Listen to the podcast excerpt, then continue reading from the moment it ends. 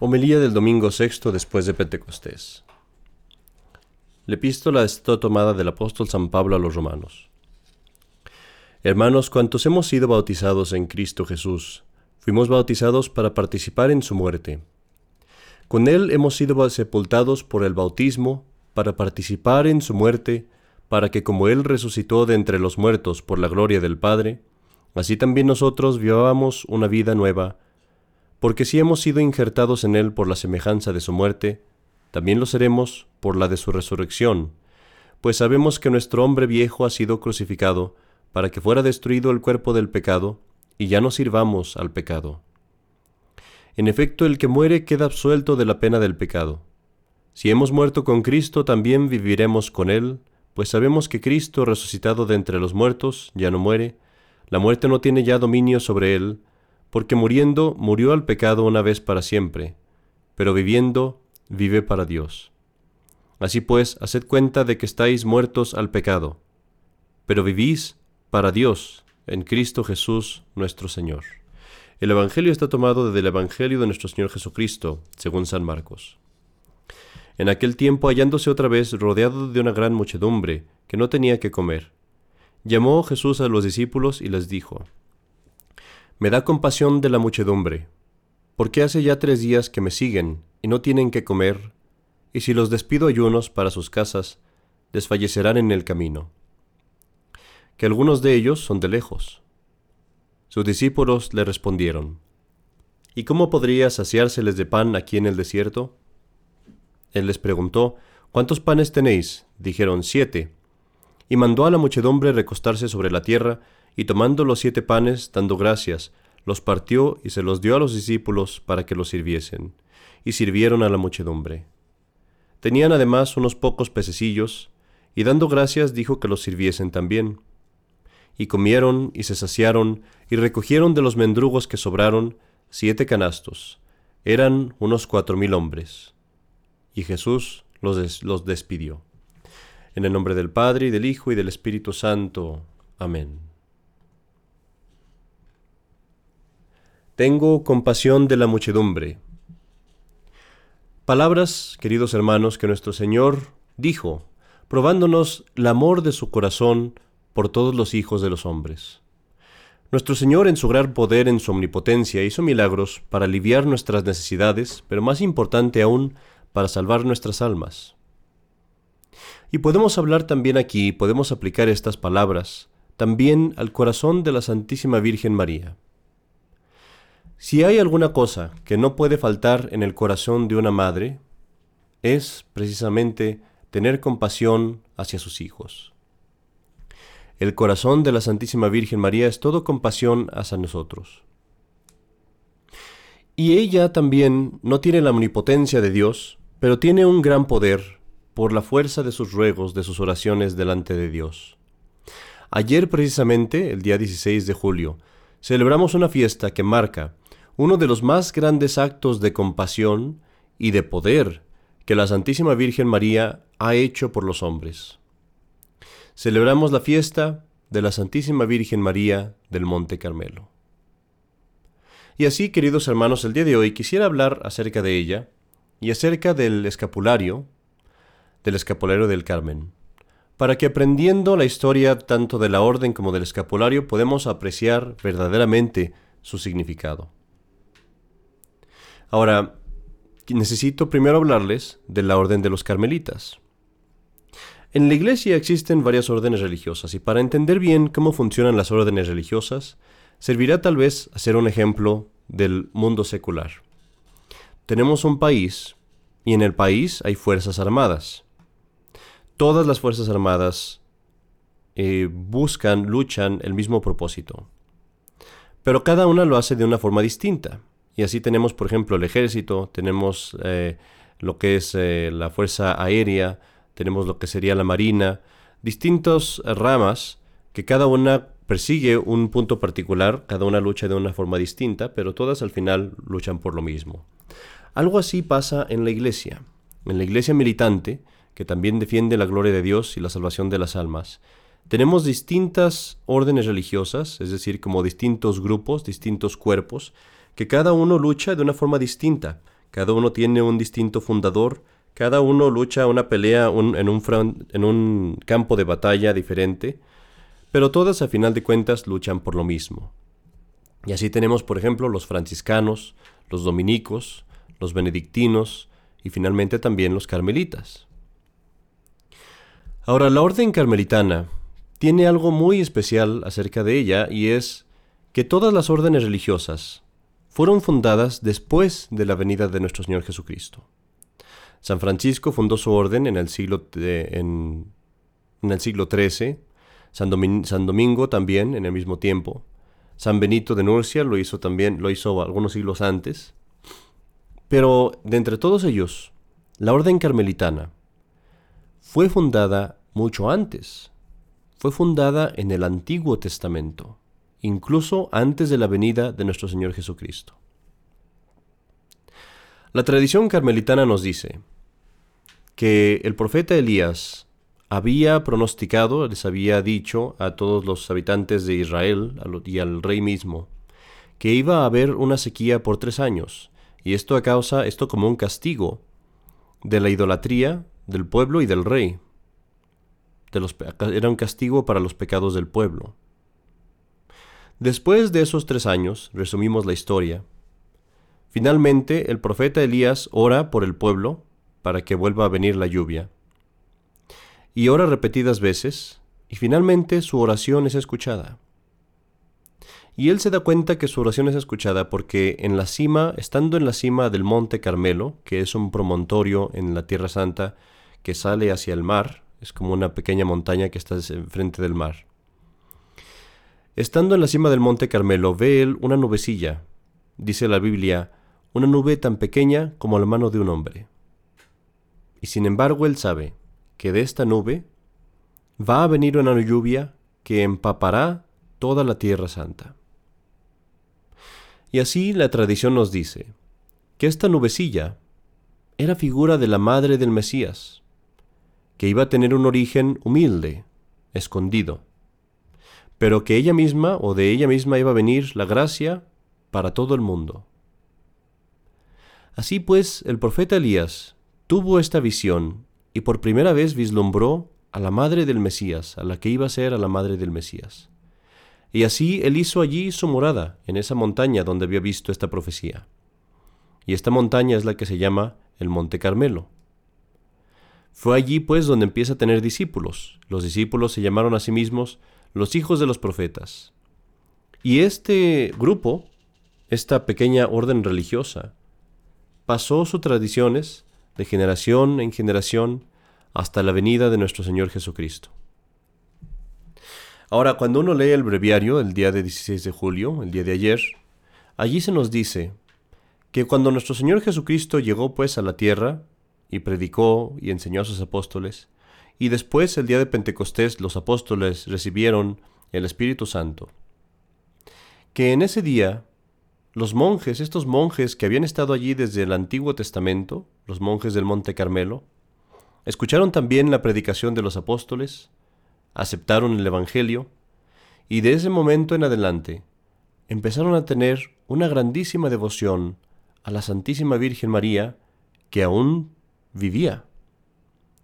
Fue a causa de esa devoción que la gente les llamó, les empezó a llamar por todos lados, los hermanos de la Virgen María del Monte Carmelo.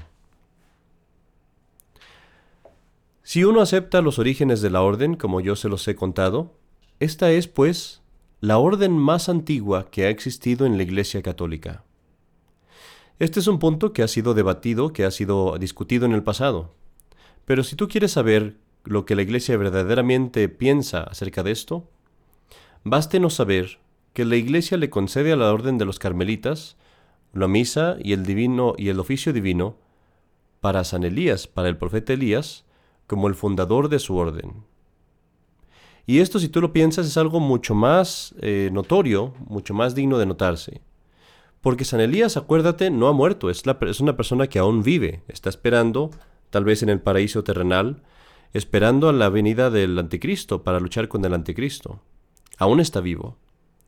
Y así, digo, esto es mucho más de notar que la Iglesia les ha concedido a los carmelitas la misa y el divino oficio, y San Elías es la única persona viva por la cual la Iglesia, o, o en honor de la cual la Iglesia dice una misa y el divino oficio. Ahora bien, ¿cuándo viene pues el escapulario del Carmen? ¿Cuándo vino eso a existir? Para esto necesito continuar la historia de los carmelitas. La orden había existido solamente en Palestina y solamente allí, en el Monte Carmelo, hasta que llegó el tiempo de las cruzadas. Cuando aquellos caballeros cristianos vinieron de Europa y después de, de regresaban de la Tierra Santa a Europa, algunos de los monjes que estaban allí en el Monte Carmelo viajaron también a Europa, y así se vino a establecer allí la orden. Fue en este tiempo cuando había un joven muy, muy santo en Inglaterra, que, inspirado por una aparición de la Virgen María, vino también él a unirse a esta nueva orden que venía de la Tierra Santa, y eventualmente se convirtió en el general de la orden. Ahora este, este hombre se convirtió, se hizo famoso porque antes de que encontrara la orden había vivido como un ermitaño en el bosque, adentro de un tronco, y de allí le vino su sobrenombre, Simón Stock. Stock quiere decir tronco en inglés. Él pues se convirtió en, la orden en el general de la orden de los carmelitas, pero mientras se hizo general, la orden se encontró ante la batalla más grande que había librado hasta entonces. En la iglesia se acababa de, realizar el, concilio lateranense, y allí se había decretado que ya no iba a haber más nuevas órdenes religiosas, que, que las nuevas órdenes religiosas que surgieran, los que quisieran componerlas tendrían que separarse y más bien irse a meter a alguna de las órdenes que ya existían. Por el momento no se iban a admitir más fundaciones. Esto pues causó una gran controversia, los carmelitas defendían su orden diciendo que tenía un origen más antiguo, pero otros los atacaban diciendo que era una orden nueva. Roma, el Papa, estaba a punto de abolir la orden completamente. Y San Simón Stock, el general, pues, pasó toda la noche en oración lleno de angustia.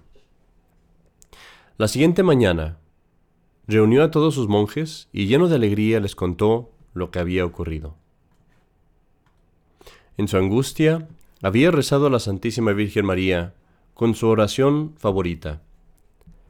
Flor del Carmelo, viña florida, aurora del cielo, Virgen fecunda de modo singular, oh Madre tierna, intacta de hombre, a los carmelitas proteja tu nombre, estrella del mar.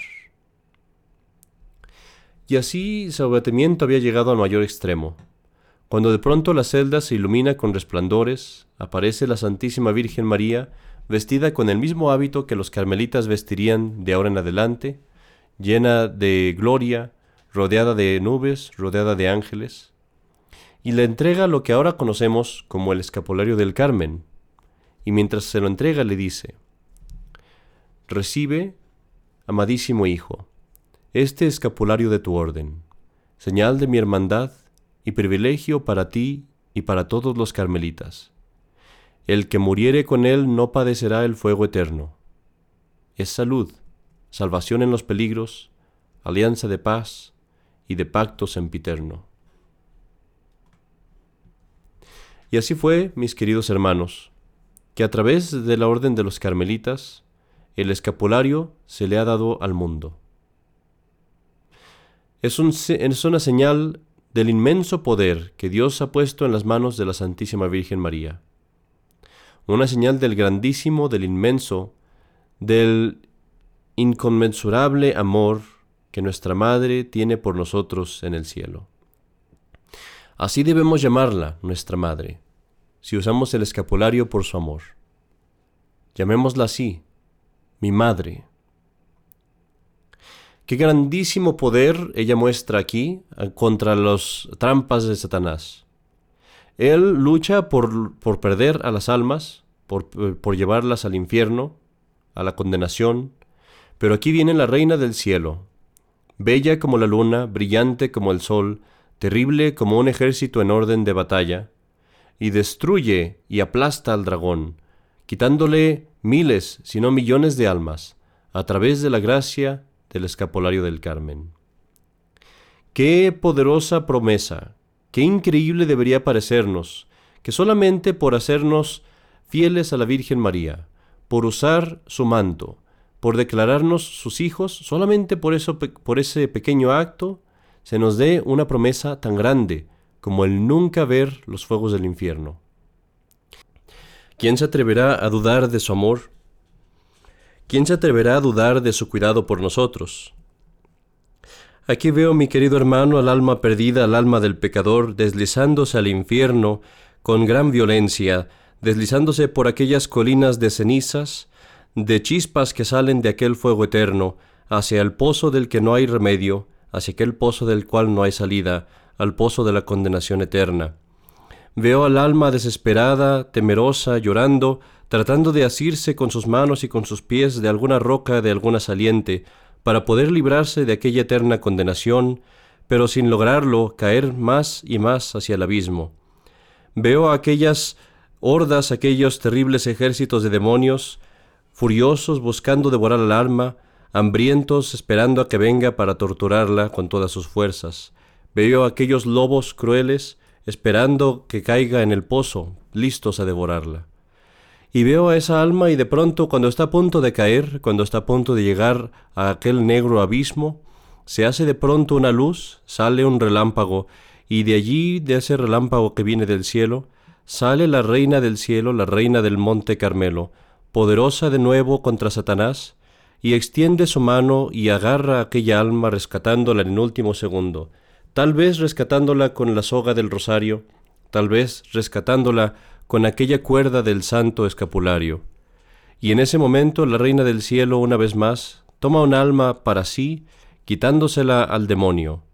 Ella que tiene esa hermosa faz, su cara tan linda, tan llena de paz, que solamente es terrible para sus enemigos, para Satanás y todos los demonios, ante los cuales es más poderosa que mil ejércitos combinados contra él. Así, mi querido hermano, te ruego y te suplico, que no dejes nunca que tu corazón dude de su amor. Y lo que es más importante, que nunca pase un día en el que tú estés sin usar el santo escapulario. Todas las personas que tengan uso de razón deben de tenerlo ya, deben de usarlo en todo momento, deben de ser admitidos a la cofradía del, escapulario del Carmen por medio de un sacerdote católico tradicional. Si nunca has sido admitido, ve y contacta a algún sacerdote católico tradicional para que él mismo te, admita inmediatamente. Porque esta vestidura es verdaderamente salud, salvación en los peligros, alianza de paz y de pacto sempiterno. Ahora que terminamos el sermón, hacemos un pequeño recordatorio a, eh, a nuestro auditorio el escapulario tiene dos privilegios. El primero es que nos libra del fuego del infierno, es decir, nos asegura que tendremos todos los auxilios necesarios para alcanzar la salvación de nuestra alma. Para esto es necesario primero ser eh, admitido por un sacerdote autorizado, esto es un sacerdote católico tradicional, verdadero, y usar el escapulario como nos pide Nuestra Señora, con una parte tocando nuestro pecho y la otra parte en la espalda y los cordones del escapulario alrededor de los hombros. Es decir, se usa como un hábito, como un hábito religioso. Es necesario usarlo así, de otro modo no se obtienen las promesas que Nuestra Señora nos ha hecho. El otro privilegio es el que se llama el privilegio sabatino y consiste en la promesa que Nuestra Señora ha hecho, de librar del purgatorio, en el primer sábado después de su muerte, a aquellos que cumplan con dos condiciones. La primera es guardar castidad según su estado. Si son religiosos, sacerdotes, eh, solteros, obviamente guardar castidad completa, abstenerse de cualquier impureza. Si son personas casadas, guardar castidad de acuerdo a su estado, es decir, cumplir con las leyes del matrimonio. La otra condición es rezar el oficio parvo, pero para aquellos que no puedan leer, Nuestra Señora les pide que se abstengan de comer carne los miércoles y los sábados. Ahora bien, esta última condición del oficio parvo de la carne puede ser conmutada, puede ser cambiada por un confesor, pero uno debe de acercarse al confesor y pedirle que le cambie esto por otra cosa, puede ser el rezo del rosario o como ya dijimos, alguna abstinencia.